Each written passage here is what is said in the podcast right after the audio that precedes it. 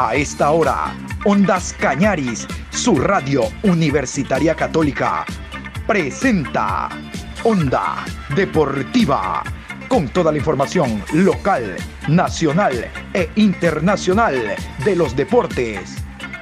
Comenzamos. La Copa América lo confirmó.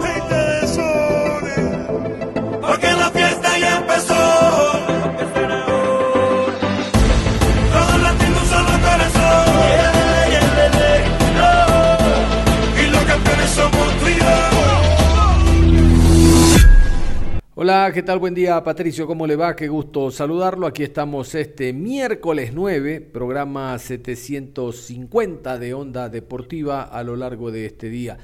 Bueno, vamos a hablar de la eliminatoria suramericana. Se ha jugado la fecha 6, perdimos y así es el deporte. Se gana, se empata o se pierde, básicamente en el fútbol. En el fútbol se puede empatar, perder o ganar. Perdimos, bueno, hay que prepararse para lo que se viene.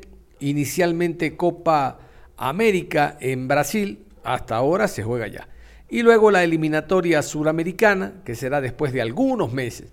Pero vamos a iniciar con los resultados. Estos son los resultados de los cinco partidos jugados desde las 4 de la tarde hasta aproximadamente las 10 y 30 de la noche. Todo esto el día de ayer. Se movió la tabla, se movieron las eh, posiciones, sí señor. Vamos primero con los resultados. Aquí están los partidos jugados el día de ayer. Ecuador 1, Perú 2, Venezuela 0, Uruguay 0, Colombia y Argentina empate a 2, Paraguay 0, Brasil 2, Chile y Bolivia empate a 1. Y esta es la tabla de posiciones, jugadas seis fechas, todas las selecciones. Brasil no varía del primer puesto, como ustedes ya eh, dan cuenta, después de lo que pasó ayer. Bueno, vamos con la tabla de posiciones. Así están las distintas selecciones de América, del 1 al 10. Jugados seis partidos. En la primera posición Brasil con 18 puntos más 14. Segundo Argentina 12 puntos más 4. Tercero Ecuador 9 puntos más 4. Cuarto Uruguay 8 puntos, 0 gol diferencia. Quinto Colombia 8 puntos menos 2. Sexto Paraguay 7 puntos menos 1. Séptimo Chile 6 puntos, 0 gol diferencia. Octavo Bolivia 5 puntos menos 5. Noveno Venezuela, 4 puntos menos 6. Décimo Perú, 4 puntos menos 8. Y vamos a meternos al partido entre Ecuador y Perú. Realmente contra todo pronóstico cayó nuestra selección en la ciudad de Quito el día de ayer porque lo más seguro era que Ecuador gane. La diferencia era lo que se discutía. 1 a 0, 2 a 0, 2 a 1, 3 a 0, 4 a 0, 4 a 2, 4 a 3, pero que Ecuador ganaba. Todos apuntábamos a que Ecuador ganaba el compromiso. Pero reitero, así es el fútbol. Vamos con los 11 de Gustavo Alfaro, los 11 de la selección nacional. Domínguez, Perlaza, Arboleda, Arriaga, Estupiñán, Méndez, Carabalí, Caicedo, Mena, Estrada y Caicedo. Muy bien, vamos a continuación a repasar también los 11 del equipo peruano, los 11 de Ricardo Gareca, que presentaba como novedad en delantera la presencia de Gianluca Lapadula, el ítalo peruano, en sustitución casualmente de ese gran jugador que tiene la selección peruana, que no estuvo en este compromiso, Paolo Guerrero. Vamos con los 11 de Perú.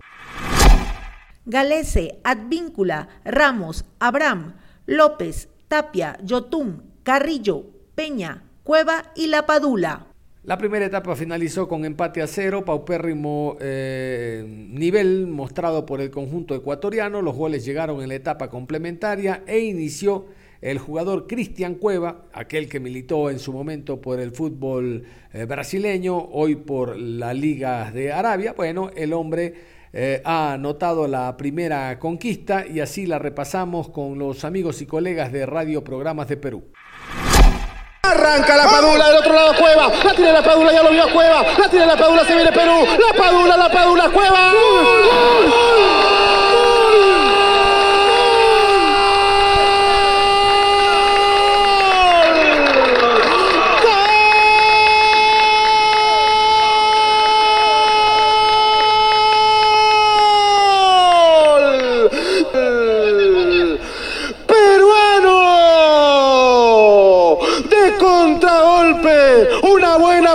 De Tapia para Gianluca Lapadula. Algo más de aire tenía el peruviano. Nunca ha jugado en la altura, pero tiene altura Lapadula. Arrancó con la pelota, jugó con el movimiento del defensa, jugó con el pique de Cueva que llegaba del otro lado. Lapadula para soltarla perfecta. A la llegada de Aladino, sí. Aladino, Cristian Cueva marca en Quito. Cueva para Perú. Arriba Perú, 1 a 0.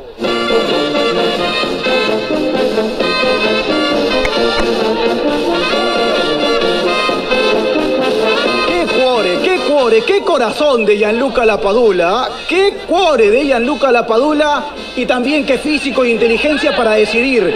En un momento complicado donde cualquiera se hubiera apurado, tuvo la categoría para esperar el momento preciso. Se resbaló Ángelo Preciado y sacó el pase para que simplemente le empuje Cristian Cueva. En beneficio del equipo, Gianluca Lapadula la metió Cueva por el gol de Gianluca Lapadula. Tremendo lo del, lo del, eh, delantero del Benevento que después de esto le da la ventaja a Perú. No sé qué revise el árbitro, pero bueno, hay gol peruano. Advíncula, que volvió al plano titular como lateral derecho, no estando Aldo Corso como lateral derecho, recordó todo aquel buen momento que vivió en el fútbol inglés, en el fútbol europeo.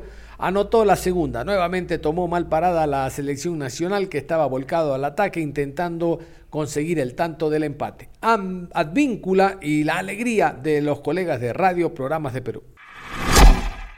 En esa indecisión se la sacaron y la mandan larga para Gianluca Lapadula que sigue corriendo. Se viene Gianluca Lapadula, Maya Lapadula, busca Perú, la tiene Lapadula, apóyate Lapadula bien. Llegó por ahí Advíncula, otra vez con Lapadula, cerca del área periférico. El toque de Lapadula viene Advíncula, pégale, Advíncula.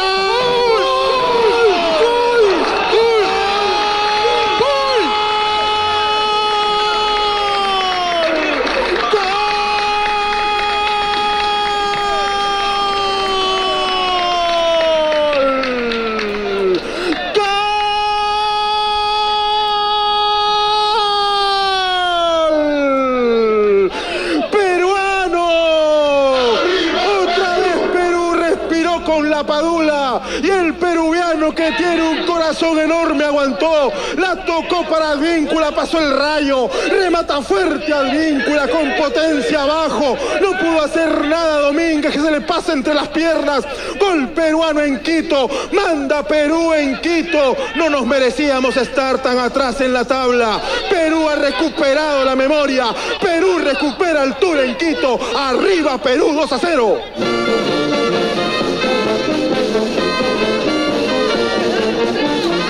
Reconciliado, Perú reconciliado con su fútbol, Perú reconciliado con su nivel, Perú que le perdió el miedo a Quito, Perú que, que le quita puntos a Ecuador, con un futbolista, con un futbolista muy inteligente, porque cuando todos pensábamos que iba a enganchar, que iba a hacer la diagonal e iba a pegarle para terminar la jugada, esperó, se asoció con Advíncula, levantó la cabeza, se la devolvió y Advíncula saca el remate que pasa entre las piernas de un flojo Domínguez. Perú le gana con mucha justicia, haciendo un partido más que inteligente a Ecuador 2 a 0 y ahora a mantener la calma, la cordura, y a terminar el partido como, como tiene que ser, sufriendo evidentemente, pero, pero ordenaditos. Cerrando el compromiso, Gonzalo Plata anota el del descuento para el equipo ecuatoriano. Eh, aquí ya no hubo la emoción por parte de los peruanos en el relato, es comprensible. El gol de Plata que ingresó en el segundo tiempo, aquí está relatado de la siguiente manera. Gol de Ecuador. Diagonal de Gonzalo Plata, remate de izquierda, gol ecuatoriano, gana Perú 2 a 1. Ecuador lo hizo Plata. Sí, fue, fue, fue, buena. A ver, lo dejaron venir a Plata, no pudo Marcos López, tampoco salió el cierre bien Luis Abrán y después lo agarra contrapié a Pedro Gales. Tranquilidad, hay que ordenarse, hay que estar atentos. No, no se nos puede escapar los tres puntos en Quito hoy. Y vamos a las ruedas de prensa. Vamos a iniciar con el jugador Cristian Cueva de la selección peruana. Brevemente lo que se pudo rescatar. Eh, aquí el peruano. Vamos a escuchar. Con mucho juego, con mucho físico, con, gente nueva y eso creo que, era la dificultad que teníamos. ¿no? Bueno, de a poco mejorando, creo que eh, encontrándome con lo que yo quiero, con lo que realmente eh, me hace feliz, que es jugar al fútbol y sobre todo anotando, asistiendo. Eh, dándome íntegro con mis compañeros, al equipo. Eh, pero creo que la figura de hoy fue el equipo, ¿no? El equipo que luchó, corrió y, jugó, ¿no? Que esa es la clave que, de este partido para, para el triunfo.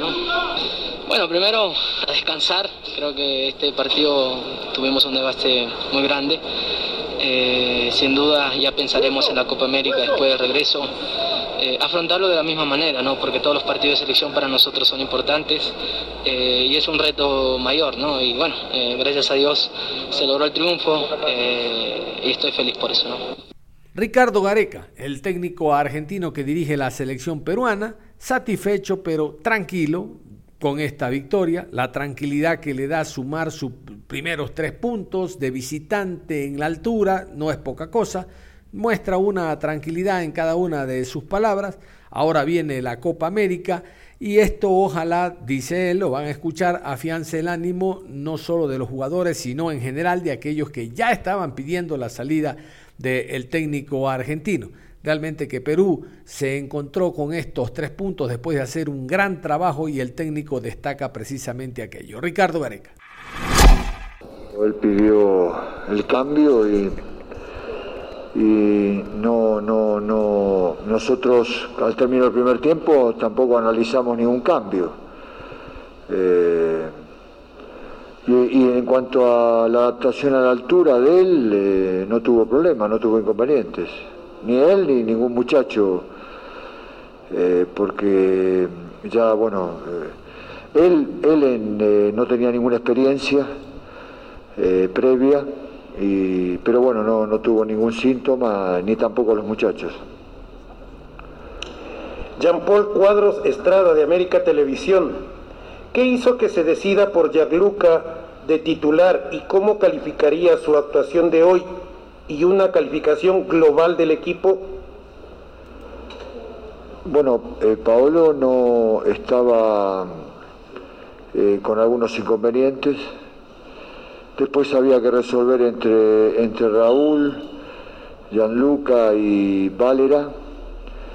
Eh, bueno, decidimos esto, que él pudiera ser del inicio, del comienzo del partido y el rendimiento, lo más, lo más destacable es el rendimiento colectivo del equipo.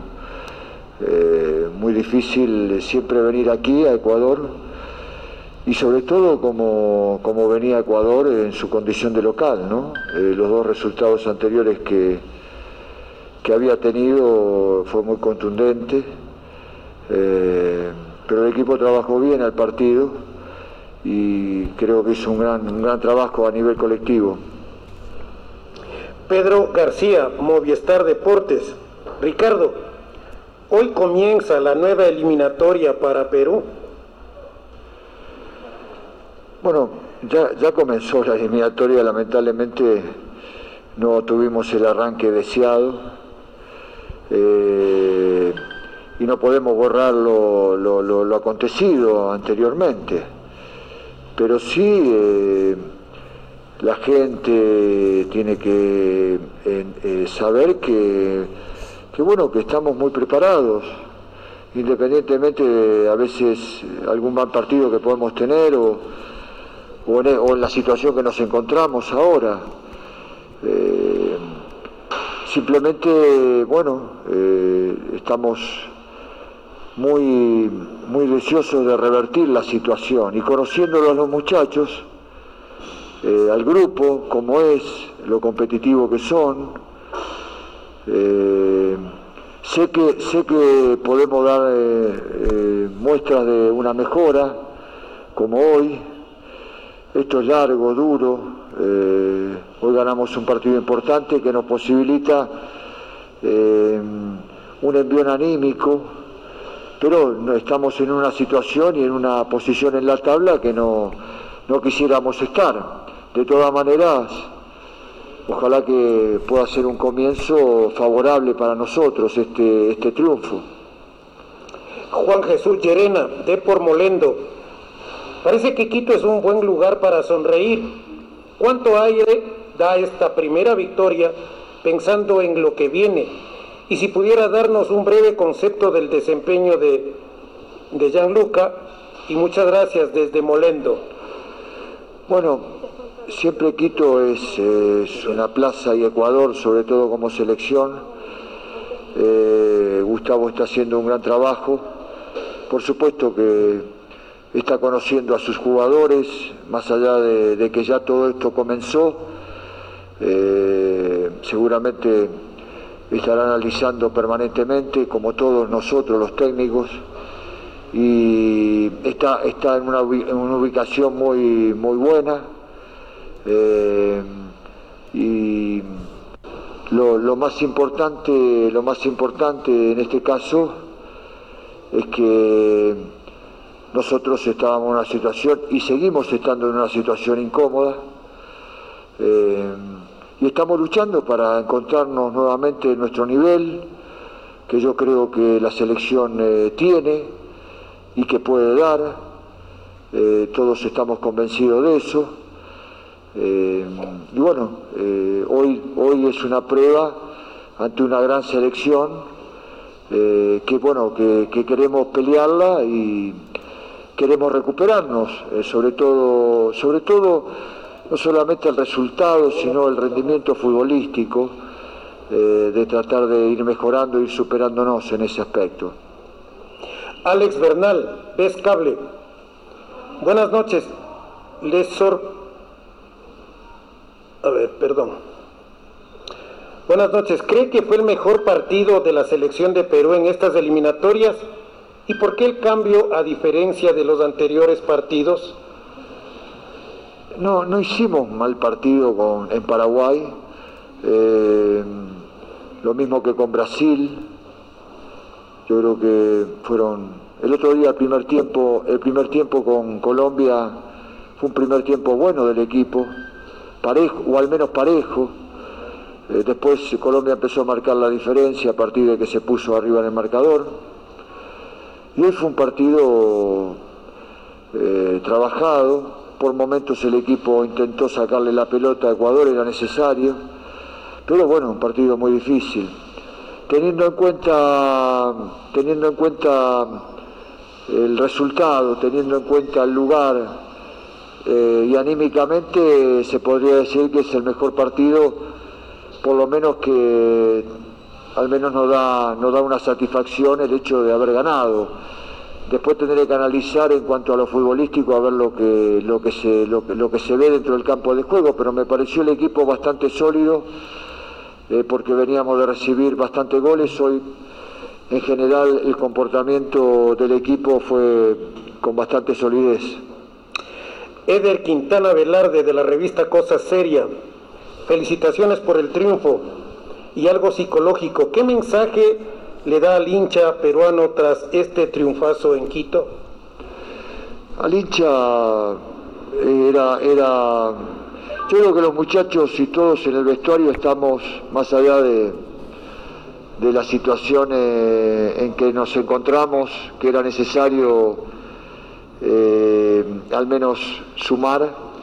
Eh, también es necesario por todo, lo que está, por todo lo que está viviendo la gente en el país, al menos darle una, alegría, eh, porque el Perú está atravesando una situación muy particular, eh, está bastante dividido, y me parece que la selección hoy le ha dado una alegría al pueblo, eso es bueno, muy bueno para nosotros, porque eh, la gente siempre estuvo del lado nuestro, siempre nos apoyó en todo momento e inclusive ahora que veníamos para acá, para Ecuador, eh, lo, único, lo único que eh, recibíamos era muestra de afecto en, la situación que estábamos, entonces, en la situación que estamos, entonces, eh, bueno, para ellos quisiéramos dedicarle este triunfo, ojalá que pueda ser un punto de partida de un mejoramiento de la, de la selección.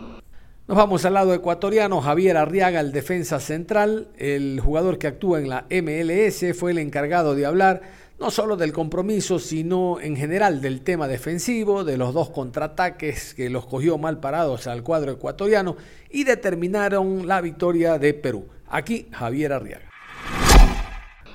En este día eh, teníamos la convicción de poder sacar los tres puntos, no se nos dio la primera derrota que sufrimos en casa, sabemos que, que bueno, es un, un duro golpe poder asimilar, pero, pero bueno, de la misma manera tenemos que estar conscientes de que estas eliminatorias son largas, eh, esto está recién empezando, son puntos pues eh, que se pierden, muy valiosos, que duelen, pero pues tenemos que ya, eh, pues bueno, dejar pasar este momento, tratar de dar vuelta a la página rápidamente pues y poder enfocarnos en lo que se viene, ¿no? ¿En qué momento se enrumbó negativamente el partido para Ecuador? Eh, bueno, yo creo que hoy día fue un partido muy inteligente que hicieron la selección de Perú, vino a, aguantar el, resultado y pues a buscar eh, por medio de contragolpe o por medio de una distracción de nosotros, pues poder eh, marcar y fue lo que aconteció. Yo creo que después de poder recibir el primer impacto, fue un duro golpe en el cual tratamos nosotros pues levantar nuevamente, poder ir por, en busca del empate, cosa que no se dio y bueno, pues yo creo que ya con la segunda anotación de ellos pues fue eh, otro golpe duro que la verdad no nos pudimos levantar, ¿no? Javier, usted es un jugador de trayectoria que ha tenido buenos y malos momentos en el fútbol y con la selección.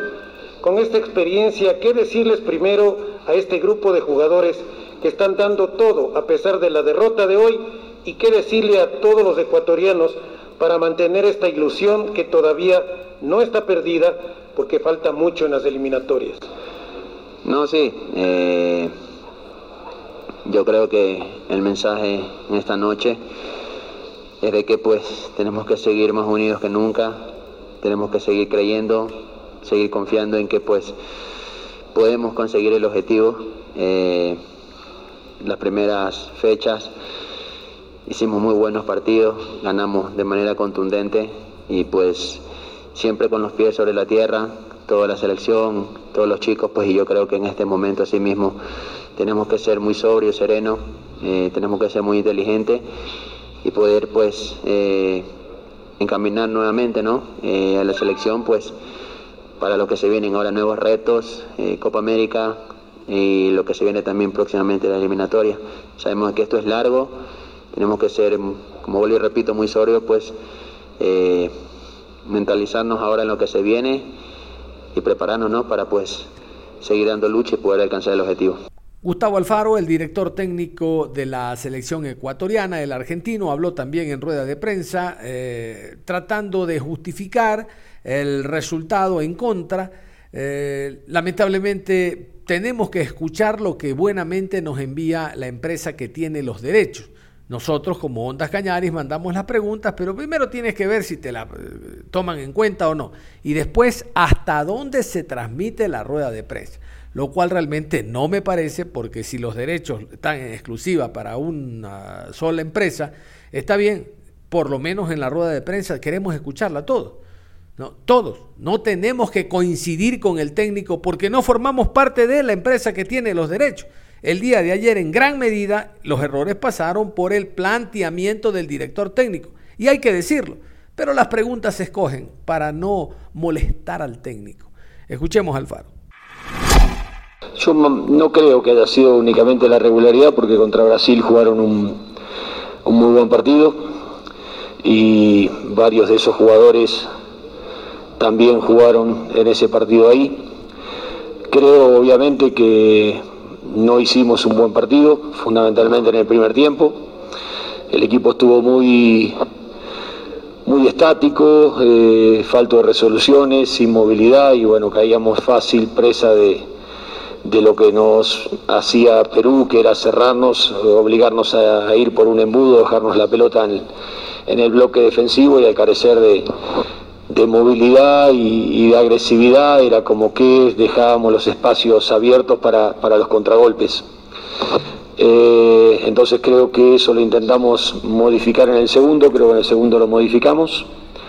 Eh, Ecuador eh, jugó, a mi entender, mejor en el segundo tiempo y, bueno, recibió los goles producto de, errores nuestros también, más allá de la virtud de, de Perú de aguantar y, bueno, y de algunas cosas que, no tienen nada que ver también, pero un poco desnaturalizaron el, juego. Entonces la manera de, encontrar esto es saber que si nosotros no tenemos las cosas que nos habían caracterizado hasta acá y las perdemos, eh, empezamos a ser un equipo previsible y vulnerable y eso es lo que nosotros tenemos que tratar de, de volver a recuperar.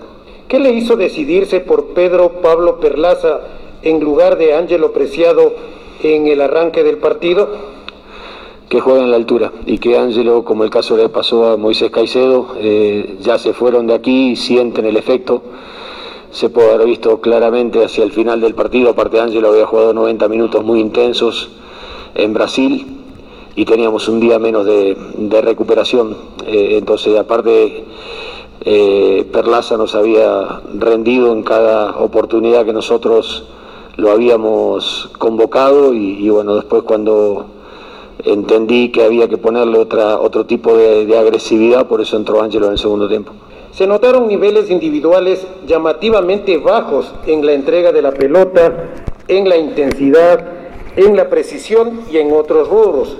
¿A qué atribuye esta desconcertante actuación de la selección?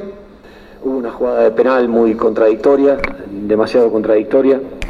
Eh, que hubiese cambiado el destino del partido porque el árbitro sanciona el penal y después vuelve para atrás, como, como tantas revisiones que hizo a lo largo de toda la tarde con el VAR. Eh, pero creo que ya ahí nosotros encontramos más circuitos de juego con, con Gonzalo Plata, con, después cuando entró Quito también, ahí donde nosotros pudimos mejorar en el manejo de la pelota, más allá de que cometemos el, error en un córner a favor después de tres pelotas que, que son divididas, quedar mal parado y en una réplica nos terminan metiendo el gol, en, dos réplicas que, quedamos mal parados. Creo que esas son las desconcentraciones que el equipo no puede tener, por una cosa es ir a buscar el partido sin desprotegerse, que eso lleve a terminar eh, perdiendo el partido. Y creo que esas son las cosas que en definitiva hay que corregir porque más allá de, tener muchas imprecisiones eh, a lo largo del partido y fundamentalmente en la primera parte, en el segundo tiempo eso se había corregido en parte. Independientemente del resultado, ¿qué es lo que más le molestó del partido de hoy? Los goles de Perú llegaron de contragolpe, algo que Ecuador no suele dar ventajas. No, desconcentraciones, o sea, no, no, digo molestar, porque molestar parece como que uno se enoja con otro. Eh, yo digo, me preocupan, me preocupan porque son desconcentraciones que, que nosotros necesitábamos tener, más que nada, pues sabíamos que Perú iba a venir a a cerrarnos los caminos y, con la padula picar hacia los espacios vacíos y aprovechar con vías lanzamientos largos eh, el adelantamiento defensivo y teníamos que tener esa concentración, eh, pero muchas veces eh, fallamos en, las coordinaciones y eso le permitió a, Perú tener salidas que normalmente Ecuador, por lo menos desde que estoy yo, no las había tenido. Entonces esas son las cosas que, me preocupan y me molestan. Y después, bueno, hay otras cosas más que son más vinculadas hacia cuestiones más extrafutbolísticas que, que también me preocupan. Con todo respeto, ¿considera usted que se equivocó hoy en el planteamiento o mucho mérito para el rival, la selección de Perú? Muchas gracias. Lo que pasa es que en el fútbol se analiza a partir de los resultados y si nosotros perdimos, eh, da la sensación que, nos equivocamos. Eh, Obviamente que cuando uno plantea un partido lo hice en función al poco tiempo de recuperación que teníamos, al esfuerzo que habíamos hecho en el partido de Brasil, a, las necesidades que teníamos de, mi, mi, intención era si no se podía de pronto quebrar el partido desde, desde el arranque, tratar de desgastarlo y, bueno, yo creo que en el segundo tiempo Ecuador estuvo mucho mejor, pero falló en, las coordinaciones defensivas. Si el penal lo habían dado porque fue mano eh, y por ahí nosotros estábamos 1 a 0 arriba, el, resultado hubiese sido distinto. Entonces es muy difícil justificar determinadas cosas cuando el resultado se encuentra. Profesor, esto podía pasar, estaba claro que es fútbol. Ahora, ¿qué decir a los jugadores para que no les afecte esta caída de la selección y dejando a un lado el resultado, ¿cómo evalúa el debut oficial de Damián Díaz? Gracias. Eh, yo digo que esto tenemos que dejar de cantar esto porque obviamente que es un escenario posible y no del partido, sabíamos lo que iba a hacer Perú, sabíamos lo que, lo que teníamos que, hacer y, y bueno, igual no pudimos obtener el resultado. es una expresión de, de juego, de asociaciones, de capacidades individuales, de talento, pero también es, es una expresión de personalidad, de carácter, de templanza que, que un conjunto tiene que tener. Y bueno, estas cosas obviamente que afectan hacia esas, hacia esas aptitudes y en esas cosas nosotros tenemos que sentarnos y analizarlas para saber que en definitiva cuando no se puede ganar un partido uno tiene que tratar de no perderlo y uno tiene que saber madurar la, situación porque esta es una eliminatoria que no se va a resolver ni en tres, ni en cuatro fechas, ni en cinco, sino a lo largo de 18. Entonces ahí donde nosotros tenemos que saber que, que esto es largo y que las sumatorias de puntos eh, a la larga uno después lo empiezan a marcar en el lugar donde realmente está. Y eso es una maduración como equipo que estas cosas las dije después del 6 a 1 con Colombia, las vuelvo a repetir ahora en un momento de dos derrotas consecutivas, que son hacia la madurez de un equipo que todavía como tal no la tenemos y que la tenemos que adquirir. Y entonces eso es el camino que nosotros tenemos que tratar de hacer después de, esta derrota dura y dolorosa para nosotros. Y después lo de Damián lo vi bien con su capacidad intacta, le pedí que se que se instale a la espalda de, de Yotun y de Tapia, que trate de asociarse con Gonzalo Plata. Lo mismo le había pedido a, Fidel del otro lado para que tengamos un terceto de jugadores ahí que pueda recibir a espalda de esos volantes, por eso con la idea de, de armar eh, con, con, desde atrás con, con Novoa y con Caicedo, que la pelota salga más limpia del fondo, después darle amplitud con Preciado y con y con Pervis para, para tenerlo junto a Michael, de acuerdo al sector que venga, los, los hombres para poder llegar. Creo que lo hicimos en muchas oportunidades, tuvimos chances, hubo pelotas que pasaron alrededor del área chica y no las pudimos empujar. Y creo que perdimos por, por desconcentraciones o por, por cuestiones que, que atañen a, detalles que nosotros no, no podemos llegar a cometer. Pero Damián entendió rápidamente el juego, lo, lo que el juego requería y más allá de de que entró en un momento difícil del partido, lo hizo a mi entender bien. Profesor, ¿qué jugadores, como el caso de Pervis Estupiñán y de Moisés Caicedo, que venían sin ritmo, no eran titulares, eh, fueron hoy de abridores en la selección y presentaron un nivel muy bajo? Pasa, esto es fútbol y esto es una cuestión de rendimiento. Pervis había jugado contra, contra Brasil, eh, había jugado también Moisés, no porque venía con una talalgia y venía también con, con una cuestión de, de amarilla, entonces eh, ese tipo de circunstancias que, que no le permitieron a lo mejor sumar minutos en el partido con, contra Brasil y sabemos que estos son riesgos que, pasan, ¿no? Son riesgos que pueden llegar a suceder y uno confía en, en, en, la realidad de los jugadores porque lo veo en los entrenamientos y los veía bien.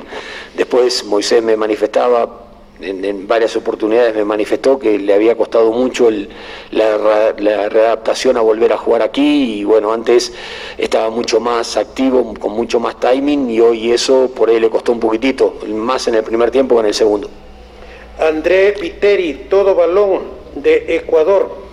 ¿Qué argumentos se tomaron en cuenta al medio tiempo para mantener en la cancha a Estrada y Caicedo por sobre Jordi Caicedo y Sebastián Méndez? Tomando en cuenta la amonestación y falta de ritmo de Moisés este semestre en Inglaterra y la poca participación de Michael Estrada en el primer tiempo? Michael Estrada es el goleador de esta selección y a los goleadores yo digo que uno los tiene que respetar. Yo creo que el problema no estaba en la finalización, sino en la organización de juego. Y a mí me parece que Armando, como lo hicimos en el segundo tiempo, nosotros tuvimos mucha mejor capacidad de organización de juego. Sí no tuvimos por ahí la, la seguridad y la solvencia defensiva para, para mantener el arco en cero, que si nosotros con cero, eh, tengo la sensación de que el partido tranquilamente lo podíamos haber ganado. Con Gustavo Alfaro cerramos la información a esta hora. Si Dios quiere, 13.30 volvemos a encontrarnos para hablar de fútbol. Mientras tanto, usted continúe en sintonía de Ondas Cañaris.